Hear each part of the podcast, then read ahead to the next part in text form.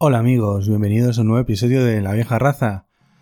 Una vieja raza muy especial en la que interrumpimos por unos episodios eh, la programación de reseñas y recomendaciones que os estaba haciendo para volver al tema del book haul y es que esta semana me ha llegado pedido de libros de librería Ciberdark, la librería online especializada en género fantástico que sabéis que es donde suelo comprar mis libros. Y bueno, aunque el pedido en realidad lo hice hace tiempo, pues es que una de. había comprado varios libros en preventa y es que una de las novedades de las que voy a hablar no se podía traer hasta mínimo el día 15 porque compré un pack especial que incluía el libro firmado por el autor y otras cosas más de las que os voy a hablar ahora. Entonces vamos a hablar de todos estos libros que me he comprado en Ciberdark, como siempre unos cuantos libros y otros pocos cómics que yo creo que desde el último book haul no se había actualizado, además me han prestado alguno, me han regalado alguno que otro, así que vamos con el book haul con el plato fuerte. El primero de todos se trata de Rosa la Sanguinaria de Nicholas Ames el autor de Reyes de la Tierra Salvaje. No es continuación de Reyes de la Tierra Salvaje, pero sí que está ambientado en el mismo universo y tienen cierta relación, o sea, no es estrictamente una segunda parte. Y aprovechando que el autor venía unos días a España para promocionar Rosa y que había estado en el Festival de Barcelona 42 dedicado al género fantástico, pues la editorial puso en marcha una iniciativa con librería de Ciberdark, que la verdad es que me ha molado mucho, que era un pack especial eh, para los que lo compraban en preventa, que incluía el libro firmado por el autor. A mí me ha puesto Be Kind, sé bueno, sé amable, en un magnífico color rosa. Eh, que hace juego con el pelo de la protagonista y eh, una camiseta de Gamon Fantasy que más incluía eh, un catálogo con todas las obras de Gamón. Tanto sabéis que Gamón es un sello de Trini Vergara Ediciones que incluye el sello de Fantasía Gamón y por otro lado tiene un sello de thriller que se llama Motus. Y tienen anunciado que van a poner en marcha el año que viene un tercer sello dedicado a la ciencia ficción. Bueno, pues además ese pack incluye un marca páginas con el grupo, con la banda de mercenarios de la protagonista, Fábula y eh, un detalle que me parece súper curioso que es una púa de guitarra serigrafiada con el nombre del grupo de, Fábula que por supuesto yo como toco la guitarra pues voy a utilizar perfectamente. Todo ello en una cajita de cartón con una especie de, de banda, por, un lado con el sello de Gamon Fantasy, por otro con el de Cyberdark.net. La verdad es que me parece un detalle muy muy curioso, sobre todo para una editorial que lleva tan poquito tiempo y que bueno, eh, creo que la selección de textos que está haciendo es realmente maravillosa porque Reyes de la Tierra Salvaje ha sido todo un pelotazo, uno de los libros de género fantástico del año y Rosa va a ser el, el otro. Y como siempre, tampadura con sobrecubierta. la portada del libro es exactamente igual que, que la cubierta. Yo creo que es el mismo ilustrador, el mismo traductor, David Tejera Espósito, que ya lo hizo genial en Reyes de la Tierra Salvaje. Este está subtitulado como Las chicas solo quieren divertirse, Rosa la sanguinaria, con la protagonista en primer plano y otros personajes en un segundo plano con el mismo estilo, ya os digo, de dibujo. La sinopsis dice así. Vive rápido, muere joven. Town Hashford está cansada de trabajar en el pub del pueblo sirviendo bebidas a las famosas bandas de mercenarios y escuchando a los bardos cantar sobre gloriosas aventuras más allá de su tranquilo hogar. Cuando la más famosa banda de mercenarios llega al pueblo, liderada por la infame Rosa la Sanguinaria, Tam aprovecha la oportunidad para sumarse haciendo de bardo. Ella busca aventuras y aventuras es lo que tendrá cuando la banda se embarque en una búsqueda que puede terminar solo de alguna de estas dos maneras, gloria o muerte es la hora de dar el paso hacia la Tierra Salvaje. Es un poquito más corto que Reyes de la Tierra Salvaje. No, no tanto. Reyes de la Tierra Salvaje andaba por 540 páginas, este está por 528. O sea, es apenas 20 páginas más cortito. La ilustración está muy chula, ya os digo, me gusta mucho, no me acuerdo cuál es el ilustrador, vamos a buscarlo.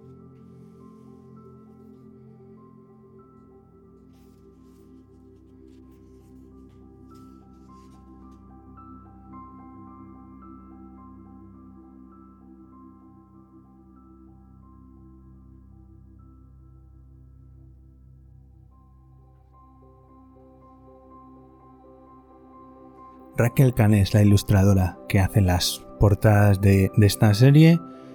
Fantasía de aventuras que yo creo con la que me lo voy a pasar muy bien, porque ya me lo paso muy bien con el primer libro.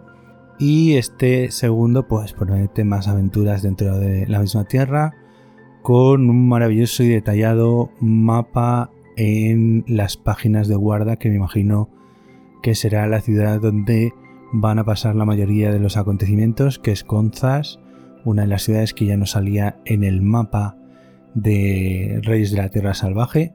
Y como os digo, eh, el autor ha estado por aquí unos días de visita y se ha aprovechado también pues, para, entrevistarlo. Eh, el propio Alberto Plumet de Librería Ciberdad, que le ha hecho dos entrevistas. Eh, una solo con la editora Lucila de, de Gamon Fantasy y otra en la FNAC con traducción de Diego García Cruz. Yo solo he visto la de la FNAC, que creo que son 45 minutos.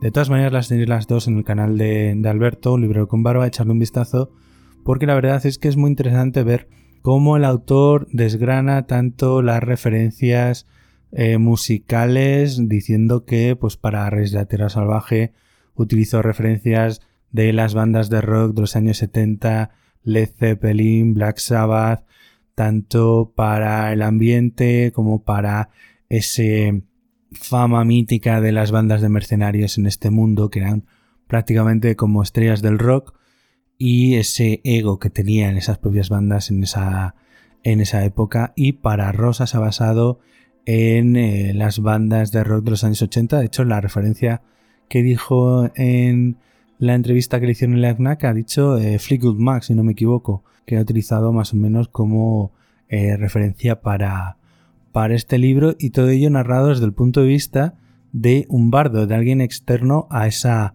a esa banda de mercenarios mítica encabezada por Rosa, con lo cual vamos a tener un punto de vista, un punto, una voz narrativa desde fuera de esa banda y el autor también comentó eh, que utilizó como referencia esos periodistas que se infiltraban o que iban em, haciendo un reportaje sobre determinadas giras en esos años y puso como ejemplo la película de Casi Famosos, que narraba la historia de un joven periodista que quería hacer un reportaje para la Rolling Stone y siguiendo una banda ficticia banda famosa de, de, la época. Si no habéis visto, esa película está muy bien. Y el autor ha dicho que ha utilizado como referencia ese tipo de película. Aparte, como muy bien le preguntó Alberto, eh, los juegos de rol en los que el propio Nicolás era eh, Dungeon Master de Dungeons and Dragons y jugaba con sus amigos.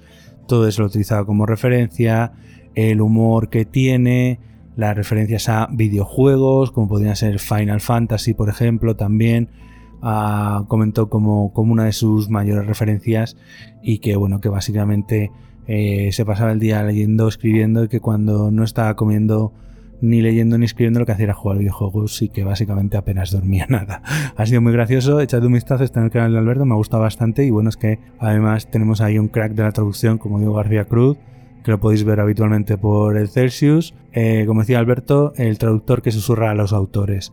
Eh, echadle un vistazo, tanto el libro como la entrevista, como si queréis sumergiros en alguno de estos dos libros que yo creo que pueden leerse eh, más o menos de forma independiente, es decir, no importa por cuál empecéis. Eh, si empezáis por eh, Reyes de la Tierra Salvaje, sabed que es una novela de unos personajes que en su momento fueron héroes y que van a vivir su última gran aventura. Mientras que Rosa está vigente, es joven, todavía está más o menos en plena fama, por así decirlo.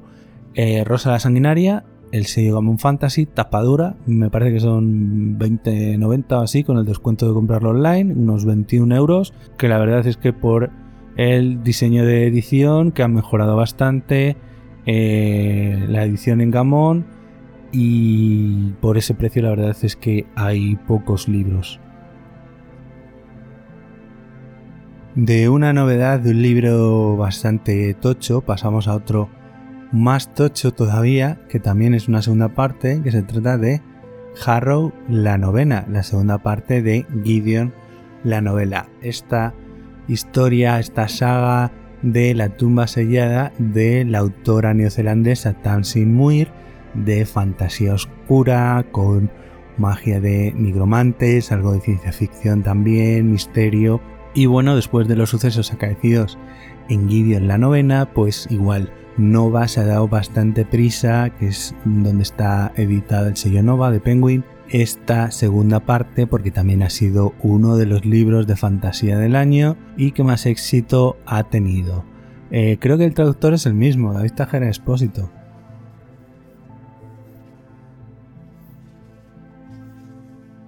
Efectivamente es el mismo traductor que los libros de, de la saga de la Tierra Salvaje de Nicholas Ames, con lo cual vais a notar la misma calidad en el texto en español que en los de Gamon Fantasy. Y bueno, pues novena tiene 642 páginas, lo que lo hace casi unas 100 páginas, ciento y poco páginas más extenso que la primera parte. Y eso ya no me gusta mucho. Porque eh, si el segundo libro de la saga es más extenso, eso quiere decir que el tercero no sé si será el último, aunque por alguna parte he leído que iba a ser tetralogía. Aquí en la contra sigue poniendo trilogía. Eso quiere decir que el tercero todavía va a ser aún más largo. Y eso no me gusta nada. Porque con estos libros he roto mi promesa de que no iba a leer tochos de sagas interminables. Entonces estoy temiendo que esta se va a alargar más. Esperemos que no. Y que sea una lectura tan adictiva tan amena y con un ritmo tan ágil como era el primer libro, que la verdad ya os digo que es otro de los bombazos en cuanto a género fantástico del año. Yo creo que ni siquiera Nova se esperaba que pudiera tener tanto éxito y se han dado mucha prisa en sacar la segunda parte. Vamos a ver qué nos dice la sinopsis sobre Harrow la novena. Trilogía de la toma sellados. Tras sacudir el cosmos con Gideon la novena, la mortífera novela galardonada con el premio Locus 2020 al mejor debut, Tamsin Muir continúa su retorcido rompecabezas lleno de misterio, asesinatos, magia y caos. Nada es lo que parece en las estancias del emperador y el destino de la galaxia descansa sobre los hombros de una única mujer. El emperador ha reclutado a Harrow Hark nonagésimos la última nigromante de la novena casa, para combatir en una guerra perdida de antemano. Harrow tendrá que aliarse con una rival detestable y perfeccionar sus habilidades hasta convertirse en un ángel de la no muerte. Pero su salud empieza a flaquear, su espada le da náuseas e incluso su mente amenaza con traicionarla presa en la gótica penumbra del mitreo del emperador con tres profesores nada amigables y perseguida por el fantasma de mente de un planeta masacrado, Harrow deberá hacer frente a dos preguntas incómodas. ¿Hay alguien que intenta matarla? Y en caso de conseguirlo, ¿será el universo un lugar mejor? Y bueno, viene un blur de The New York Times que dice te mantiene en tensión, es ingeniosa y atmosférica, te atrapa irresistiblemente y tiene una, una originalidad desmedida. Harrow la novena, esta novela de segunda parte de Fantasía Oscura. La primera era Gideon la novena. Si no la habéis leído, al igual que la primera parte de Reyes de la Tierra Salvaje, tenéis sendas reseñas en eh, la vieja raza, una de Reyes de la Salvaje y otra de Gideon la novena. Si me gustan mucho, pues también haré reseñas tanto de Rosa como de Harrow, pero todavía no he empezado a leer ninguna de las dos. Como ya os digo, eh, dos de las historias más exitosas de género fantástico se han publicado en español en este año 2021. Por un lado, la saga de La Banda con Resista Tierra Salvaje, Rosa la Sanguinaria de Nicolas Sims y por otro lado Gideon la novena y Harrow la novena, la ah, trilogía de la tumba sellada de Tamsin Muir por otro lado está publicada por Nova dentro de Penguin Libros. Ahora estábamos hablando de dos tochos por así decirlo en cuanto a tamaño y dos novelas, pues ahora vamos a hablar de dos libros mucho más finitos en cuanto a extensión y ambos son recopilaciones de relatos. El primero de todos se trata de La Vía del Futuro del escritor boliviano Edmundo Paz Soldán, publicado en Páginas de Espuma, que es una editorial que suele publicar colecciones de relatos, poemas, ensayos. Eh, son, sus libros son ser bastante finitos, de hecho creo que tienen eh, uno de esas joyas que es eh, un viaje de H.P. Lovecraft a la ciudad de Quebec. Yo lo tengo por ahí, está chulísimo, la verdad. Edmundo Paz Soldán, como dice la ficha que tenemos en la solapa, es profesor de literatura latinoamericana en la Universidad de Cornell, es autor de 11 novelas, entre ellas Río Fugitivo, La materia del deseo, Palacio quemado, Norte Iris, que yo creo que es por la que se le empezó a conocer en España en 2014 y muchas más, pues casi todas ellas en cuanto a realismo mágico, ciencia ficción, género fantástico y aquí recopila relatos que podían haber sido escritos por el propio Philip K. O por el propio J.G. Ballard, como nos dice en la sinopsis de contraportada que paso a leeros. Es bastante finito, tiene unas 180 páginas, 170, y los relatos tienen pinta de ser bastante cortitos, así que creo que no me va a durar mucho. ¿Terminará el ser humano adorando a las máquinas? ¿Tendrían las máquinas derechos? ¿Cómo se está transformando el paisaje interior de las personas ante la mutación del paisaje exterior? En la vía del futuro, Eh, Edmundo Pal Soldán, una de las referencias ineludibles de la actual literatura norteamericana, explora las perturbadoras y laberínticas relaciones del ser humano con la inteligencia artificial, todo un viaje insólito que abre las puertas de lo posible a un futuro que ya está aquí. Así, a través de una iglesia cuya divinidad es la inteligencia artificial, comunidades de trabajo dirigidas por un holograma, avistamientos de ovnis, androides de compañía, astronautas sin memoria y drogas que te transportan a otra dimensión, Paz Soldán mira de frente este mundo inquietante poblado de preguntas con ocho cuentos independientes pero relacionados entre sí como planetas de una misma galaxia. La ciencia ficción de la vida del futuro dialoga con la literatura fantástica y el gótico.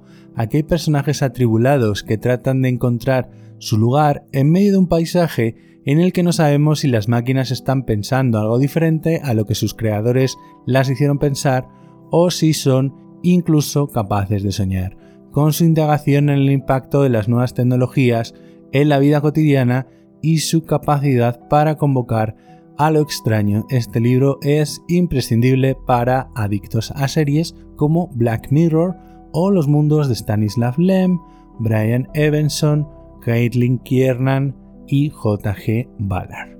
Pues con esa sinopsis ya no me quedan más que ganas de leerlo. Además, como os digo, aunque sean ocho cuentos, tienen pinta de ser todos ellos bastante breves porque el volumen solo tiene unas 170 páginas y la edición, como siempre, es muy bonita. Eh, páginas de Espuma es una de esas editoriales independientes que edita muy bien, que selecciona muy bien sus textos, que lleva haciendo un catálogo de autores que suelen dedicarse, pues por ejemplo, a algo que es tan poco comercial, aunque ha tenido una gran temporada de moda, como son los microcuentos o las recopilaciones de relatos. Recuerdo que también tienen una recopilación o varias de relatos de Félix J. Palma, el autor de la saga del mapa del tiempo, y tiene luego relatos que son maravillosos como los que se recopilan en el menor espectáculo del mundo, por ejemplo, ya os digo, eh, Páginas de Espuma es una de esas editoriales independientes que suele brillar por eh, la selección de su catálogo y por dedicarle espacio a géneros que no suelen ser muy populares como pues, pueden ser el relato, el cuento corto, el microcuento y cosas por el estilo como ensayo o incluso poesía. Para terminar con los libros, os decía otra recopilación de relatos. La novedad del mes de noviembre de Dilatando Mente se trata de la recopilación de relatos de Nieves Moríes, la autora española que ya ha publicado anteriormente Agujeros de Sol con Dilatando Mentes, aquí dentro de la misma colección de eh, Lumbría de Santiago Ximeno y por lo tanto es una tapadura muy chula que he visto muy bien, la ilustración de portada me parece maravillosa, me gusta mucho, ahora vemos que la ha hecho viene con esa cintita marca páginas tan bonita y que me parece un auténtico detallazo y por lo tanto en mi estantería va a estar al ladito de Lumbría de Santiago Ximeno, como os decía, las portadas en brillo le lucen mucho más a esta tapadura que las eh, tapa blanda con solapas que solían editar la colección Rara Avis de Dilatando Mentes, como es en este caso. Ah, importante,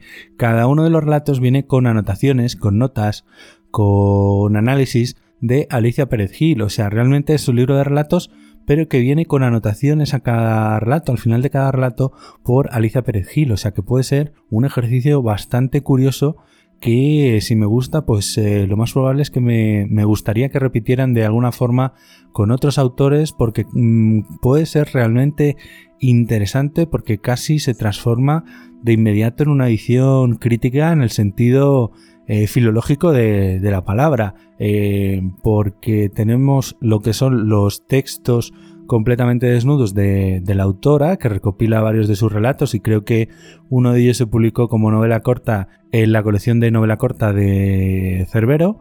Eh, la chica descalza en la colina de Arándanos, lo estoy diciendo de memoria, así que no sé si lo habré dicho correctamente.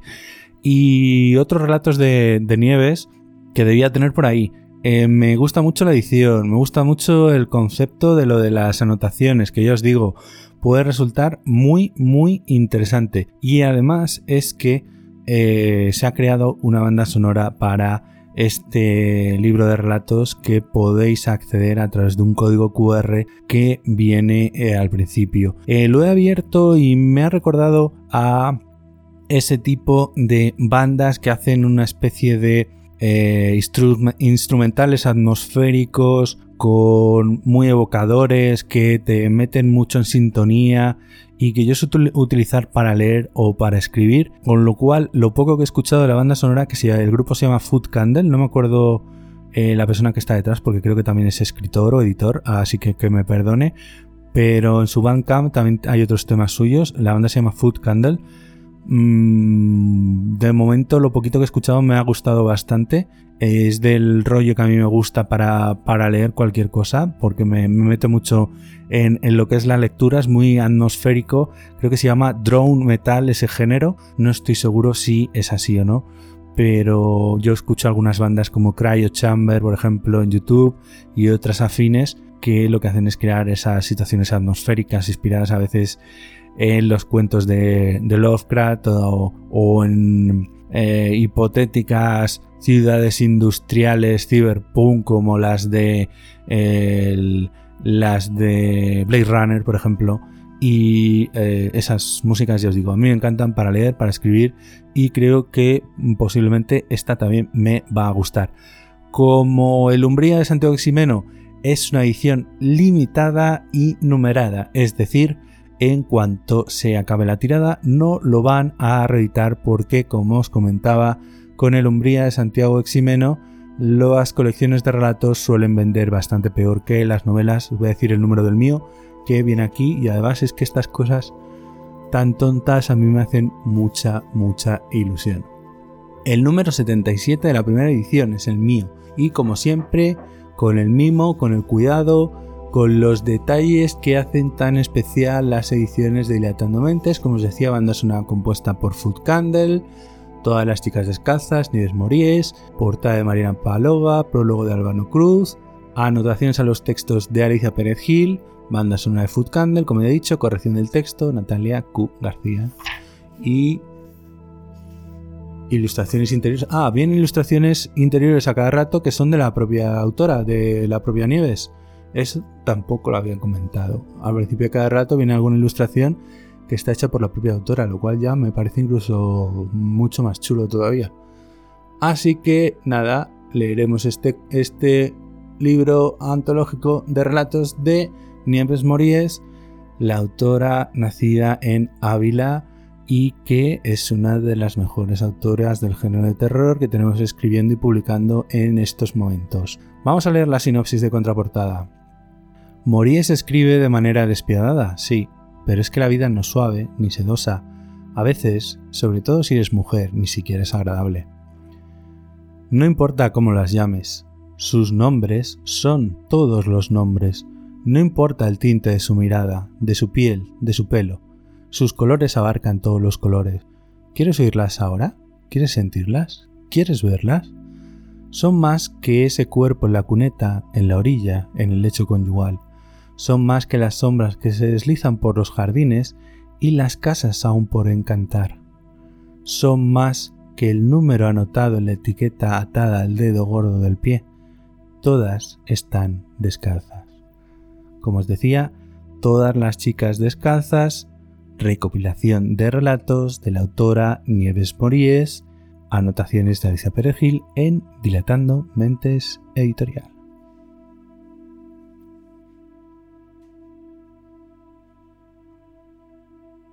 Pues una vez que hemos terminado con los libros de narrativa, vamos a pasar a los cómics que de un tiempo a esta parte también he comprado o me han regalado o me han prestado unos pocos que pueden resultar bastante interesantes y que me gustaría trasladaros por aquí. En primer lugar se trata de All Star, Batman y Robin, el chico maravilla, dentro de la colección DC Pocket que está publicando ECC a razón de dos o tres títulos al mes en un formato de bolsillo a un precio económico de 9,95 y que suele incluir arcos argumentales completos de las historias que nos están contando en este caso Frank Miller en su papel de guionista, que es como a mí más me gusta, porque creo que como dibujante no llega a lo que se le puede exigir a otro gran dibujante como puede ser Jim Lee. Ya se nota que esto es de hace pocos años, creo que 2007, 2008, si no me equivoco, que ya no tiene nada que ver el Caballero Oscuro, esos dibujos de Miller, que a mí tampoco lo siento mucho, no me gustan, no me gusta ese estilo, no me gusta el estilo que tenían el cómic de los 90 y por suerte Jim Lee, que es uno de los grandes, aunque se fue de las editoriales grandes para iniciar su cosa por su cuenta, vuelve a estar en DC y creo que ahora es uno de lo que en Marvel se llama editor en jefe de DC, creo, si no ha cambiado. Esta obra es de 2005 a 2008, publicada de 2005 a 2008. Incluye los 10 números originales de esta obra, el dibujo de Jim Lee eh, está muy bien, salta a la página, sobre todo esas viñetas grandes, esas viñetas dobles o incluso eh, algún eh, viñeta que es un desplegable de tres o de cuatro páginas. En esta historia, Frank Miller y Jim Lee nos cuentan cómo Batman, Bruce Wayne, el, el cruzado enmascarado, el mejor detective del mundo, toma bajo su, bajo su protección, o más bien secuestra, a Dick Grayson, el hijo de una familia de acróbatas. Y eh, las razones por las que lo hace no terminan de estar claras. De hecho, vamos a ver aquí un Batman bastante violento, bastante irracional, que eh, lo único que quiere es terminar con sus enemigos, terminar con el crimen de la forma más expedita y más violenta posible, involucrando en su espiral de violencia a un niño, a Dick Grayson, y todo ello acompañado de personajes que ya conocemos como el comisario Gordon, como el Joker, como eh, una Batgirl que aparece, como Canario Negro, como la Liga de la Justicia, así así, porque está Green Lantern, está Superman y está Wonder Woman, intentando parar las locuras que está haciendo Batman porque se está tomando la justicia por su mano hasta unos límites que esos superhéroes no pueden permitir. Eh, toda esta violencia, todo este Batman tan enfadado que incluso a veces cuestiona sus propias decisiones, está perfectamente expresado en ese dibujo, eh, no sé si tan noventero, porque creo que ya dejó atrás ese estilo noventero, pero algo de eso queda todavía en la parte de Jin Lee, que por otra parte es un genio, un maestro del dibujo y que complementa perfectamente la narración de Frank Miller, otro de los grandes maestros de esto de la industria del cómic. Os leo la sinopsis. Ha sido reclutado para la guerra, una noche cualquiera en Gotham City, el multimillonario Bruce Wayne y la columnista Vicky Bale asisten al circo, cuya principal atracción es el espectáculo de la familia de acróbatas conocida como los Grayson voladores. Pero la velada se ve interrumpida cuando los padres del joven Dick Grayson son asesinados frente a la multitud. Los paralelismos con la génesis del hombre murciélago son tan evidentes como las aptitudes del pequeño Grayson y los acontecimientos que se desencadenan a partir del asesinato imprevisibles y sintomáticos de la corrupción que asola la ciudad. ¿Habrá encontrado Batman a un aliado en su cruzada contra el crimen?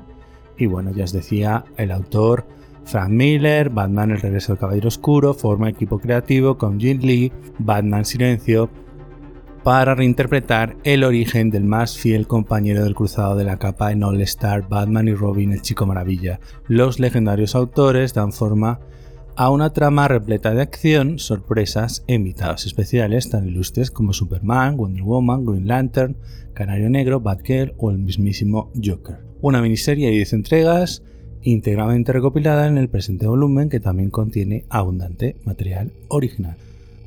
El siguiente volumen, pues es otro que también forma parte de la colección de DC Pocket que nos trae EC Comics dentro de esa colección que nos trae historias completas en un tamaño bastante manejable en tapa blanda por 9.95.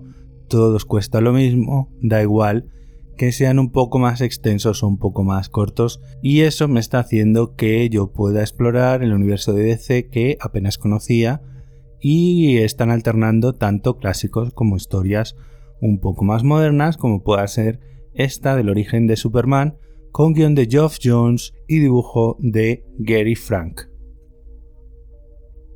Geoff Jones es uno de los más reputados guionistas de DC de los últimos años, de hecho creo que ahora es uno de los eh, directivos que controlan el tema de las adaptaciones tanto televisivas como cinematográficas de DC y Gary Frank es uno de esos dibujantes que eh, hemos visto por todas partes. Yo recuerdo especialmente el Escuadrón Supremo que hizo dentro de Marvel y alguna otra obra mm, más independiente. Creo que tenía alguna con Straczynski hace tiempo, no me acuerdo el título, Midnight Nation a lo mejor. Lo estoy diciendo de memoria, así que igual no lo estoy diciendo correctamente. Es uno de esos dibujantes que destaca por su línea de dibujo y por su trazo eh, limpio y, y, muy fino. La verdad es que es un dibujante espectacular también. Otro dibujante top para hablar de este origen de Superman, que vamos a leer lo que nos dice la sinopsis de contraportada. La verdadera historia jamás había sido contada hasta ahora. Cayó del cielo como una estrella fugaz el último hijo de un planeta moribundo.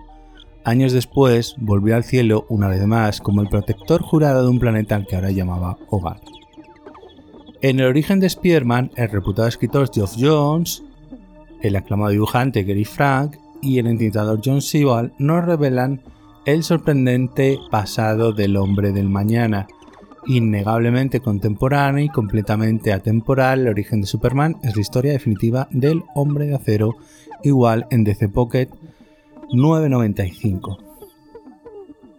Bueno, la siguiente historia me la ha prestado un amigo. Se trata de Camisa de Fuerza, creada por Juan El Torres, uno de los guionistas más en forma dentro del cómic español, dibujada por Guillermo Sanna, Camisa de Fuerza, y publicada por D-Books. Esta cómic es del año 2017, aunque por lo que he visto en el postfacio se publicó en Estados Unidos unos años antes.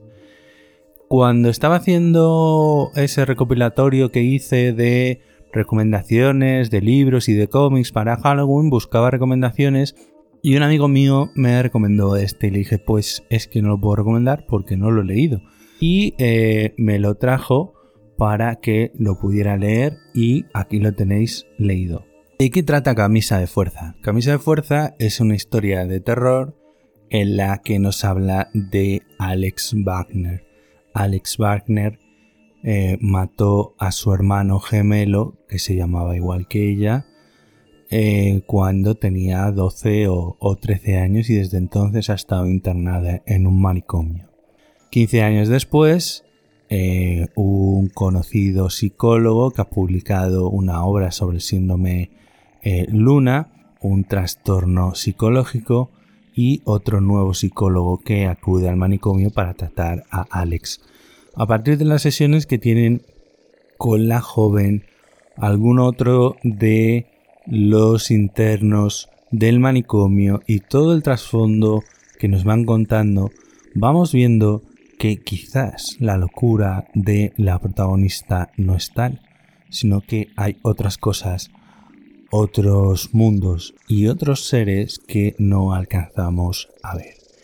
Y a partir de ahí se narra, se cuenta una historia de terror que a mí me ha gustado bastante, sobre todo por lo efectiva que es, porque no se deja ningún cabo suelto, porque cuenta lo que tiene que contar, no sea por las ramas, y sobre todo porque el dibujo es magnífico. Es, en principio, un cómic hecho en blanco y negro, pero que utiliza el rojo cuando quiere remarcar algo importante, cuando quiere señalar que hay otras cosas, cuando quiere decirnos y llamarnos la atención sobre la página porque como os decía, con el de Gideon Falls el rojo es el color ¿Qué más destaca sobre el resto de colores. Y este blanco y negro no es un blanco y negro plano, sino que también tiene matices de grises y este rojo cam fuerte que viene en la portada, pues en cuanto lo veis sabéis de qué estamos hablando. Me ha gustado mucho, no lo conocía, me ha sorprendido, lo he pasado muy bien leyéndolo. Cualquier obra de este tipo que quizás no tenga en el radar porque yo no controlo tanto de cómics como eh, hacía en su momento y desde luego publicaciones españolas de autores españoles tampoco. De Torres creo que había leído eh, los crímenes de, de Gaudí que la verdad es que me gustó bastante. Eh, lo saqué de la biblioteca, no sé si está publicado por Dibux también o no, pero también me gustó bastante con lo cual creo que voy a ir siguiendo lo que esté publicando este guionista porque en principio me, agrada bastante el estilo que tiene, así que habrá que ponerlo en el radar para no perderse nada de lo que esté haciendo este guionista porque por ejemplo el fantasma de Gaudí me gustó bastante así que seguro que tendré que recuperar alguna de sus obras publicadas anteriormente porque ya os digo, Camisa de Fuerza me, ha gustado un montón. Os decía, Camisa de Fuerza, guionizada por el Torres, dibujada por Guillermo Sanna, una historia de terror sobrenatural publicada por D-Books en el año 2017. Y con este cómic de terror sobrenatural vamos a dar por finalizado este book haul, que tampoco quiero que sea demasiado largo porque tampoco había muchas novedades eh, que, reseñar, más que estas que os he comentado. Y bueno, hay algunas otras cosillas que tengo apuntadas que han salido desde el mes de noviembre para acá, desde principios de este mes para acá, y que van a ir directas a mi próximo pedido de ciberdar.net. Eh, no me pagan, no me paga nadie. Eh, los comento y lo digo porque me parece que prestan muy buen servicio porque ofrecen eh, muy buen trato al aficionado de género fantástico porque se puede encontrar eh, todo lo que, lo que uno va buscando, con lo cual eh, ya os digo, no, no les estoy haciendo publicidad por nada, sino porque llevo comprando en Ciberdad desde que tenía, no sé, 27 o 28 años, junto con mi amigo David. Me parece que aunque ahora lo llevan personas diferentes, el trato sigue siendo el mismo, la librería sigue dando el mismo servicio que es excelente y ahora además potenciado por los vídeos que hace semanalmente su responsable Alberto Pluma dice en YouTube, un libro con barba, no os lo perdáis, donde suele desgranar semanalmente las novedades que le van llegando a la librería y nos va comentando cositas interesantes. Ya os digo, esas entrevistas con el autor de Reyes de la Tierra Salvaje y Rosa Sanguinaria en su canal, no os las podéis perder. Y no os podéis perderos las reseñas que estoy haciendo de varios libros. Reyes de la Tierra Salvaje, Gideon la novena, La maldición del tranvía 015, eh, Lumbría de Santiago Ximeno, eh, o sea que empezamos fuerte. Llevo publicando eh, podcast cada semana desde que comencé esta tercera temporada. Eh, no sé cuánto tiempo voy a poder seguir manteniendo este ritmo, porque el contenido al final se termina acabando y mi tiempo es finito. Entonces, eh, apoyad el programa, compartidlo con vuestros amigos, eh, dadle like, dejarme comentarios, que es lo siguiente que os apetezca que, reseñe, dejádmelo en comentarios. Tenéis el Instagram del programa, aunque esta semana no he podido subir mucho contenido al Instagram porque he estado bastante liadillo con el trabajo, el magel, el que da de comer, el que paga las facturas y el alquiler. Pues eh, dejadme en comentarios por mis redes sociales, por Facebook, por Instagram, por los propios comentarios en, en el canal de iVoox, qué es lo que os gustaría que, que reseñe a continuación. No me digáis, el libro de mi primo fulanito que no sé qué. No, dentro, como vais viendo, voy haciendo book hauls con lo cual vais viendo lo que me voy comprando. Pues de eso que me voy comprando, pues ¿qué os gustaría ver? Si me gusta voy a reseñar Rosa y si me gusta voy a reseñar Harrow. Entonces esos dos van a caer fijos. ¿Qué os gustaría más que reseñara o que me haya dejado de los book hauls, a libros que he leído y que a lo mejor no he reseñado porque o no me han terminado de convencer o porque pensaba que a lo mejor no podrían ser eh, o no serían del todo del agrado de todo el mundo. Entonces, eh, dejándolo en, los comentarios, lo podéis encontrar en mis redes sociales, o sea que por eso no hay ningún problema. Dadme feedback de qué es lo que os apetece que, queréis ver en la vieja raza y en cuanto se pueda, pues vamos a recuperar el contenido y los comentarios con los amigos César y el amigo eh, Víctor Alós. Pero de momento seguimos con el tema de libros, cómics y en cuanto pueda recopilar, porque ya visto tres o cuatro series de televisión, pues volveremos con los reviews, las recomendaciones de series o si veo alguna película que me parece muy interesante para traeros por aquí, pues haré lo mismo. No tengo mucho más que contaros, espero que os haya gustado, estos son los últimos libros y cómics que me he comprado. Y dentro de poco nos vemos en una nueva reseña, en una nueva recomendación de contenido por aquí, por la vieja raza, podéis encontrarme en Facebook, también tengo Instagram del programa y no tengo mucho más que deciros. Nos vemos en un próximo episodio de La Vieja Raza. Muy buenas noches.